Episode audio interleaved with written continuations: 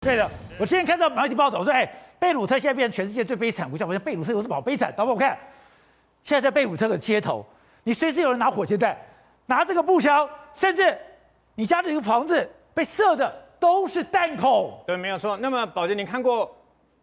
无差别、莫名其妙接到扫射跟火箭筒攻击吗？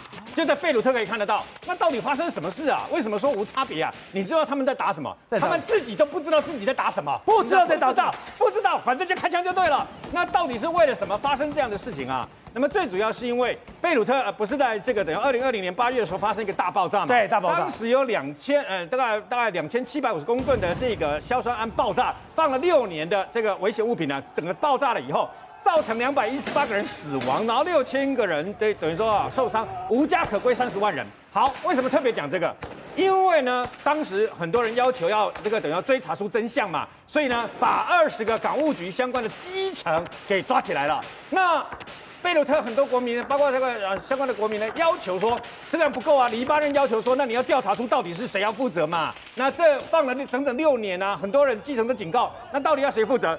结果就是因为有两位特别的独立的检察官呢要去调查，所以引发了这一场街头的乱斗。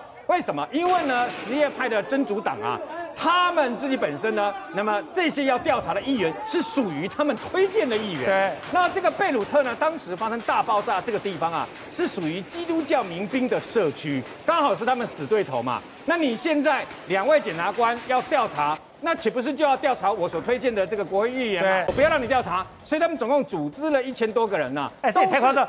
接着火箭弹就这样射出去了，所以他们组织一千多个人，带着什么？带着枪、步枪，带着机关枪，带着火箭筒，然后呢就去游行。我们 我们也看过很多的游行活动，没有看过人家带这种武器游行的吧？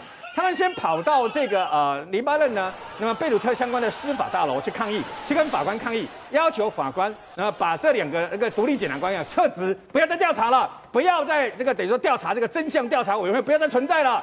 然后，那为什么会有这个火箭筒这样乱射？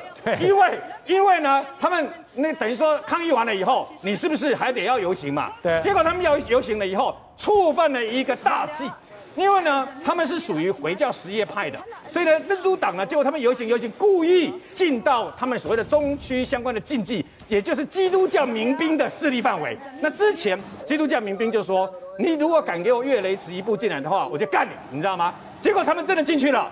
挑衅的进去了，就没想到呢。那么基督教民兵在这个啊、呃、这个公寓啦，还有大楼的屋顶上，就设了狙击狙击手，就真的开枪打他们，而且都打头部，所以现场就六个人死亡，六十个人受伤嘛。那他们怎么办呢？他们立刻拿火箭筒、拿机关枪、拿步枪到处扫射。可重点来了，他们不知道狙击手躲在什么地方，所以人家到处乱开枪，到处乱扫射。最后呢出动了，就惊动了相关的这个叙利亚呃那个黎巴嫩的民兵来啊，黎巴嫩的陆军来，来了以后请大家不要再开枪了。问题是开了半天，造成这么大的损失，把人家的民宅外面全部扫的都是这个的弹孔，到从从头到尾都不知道敌人到底躲在什么地方。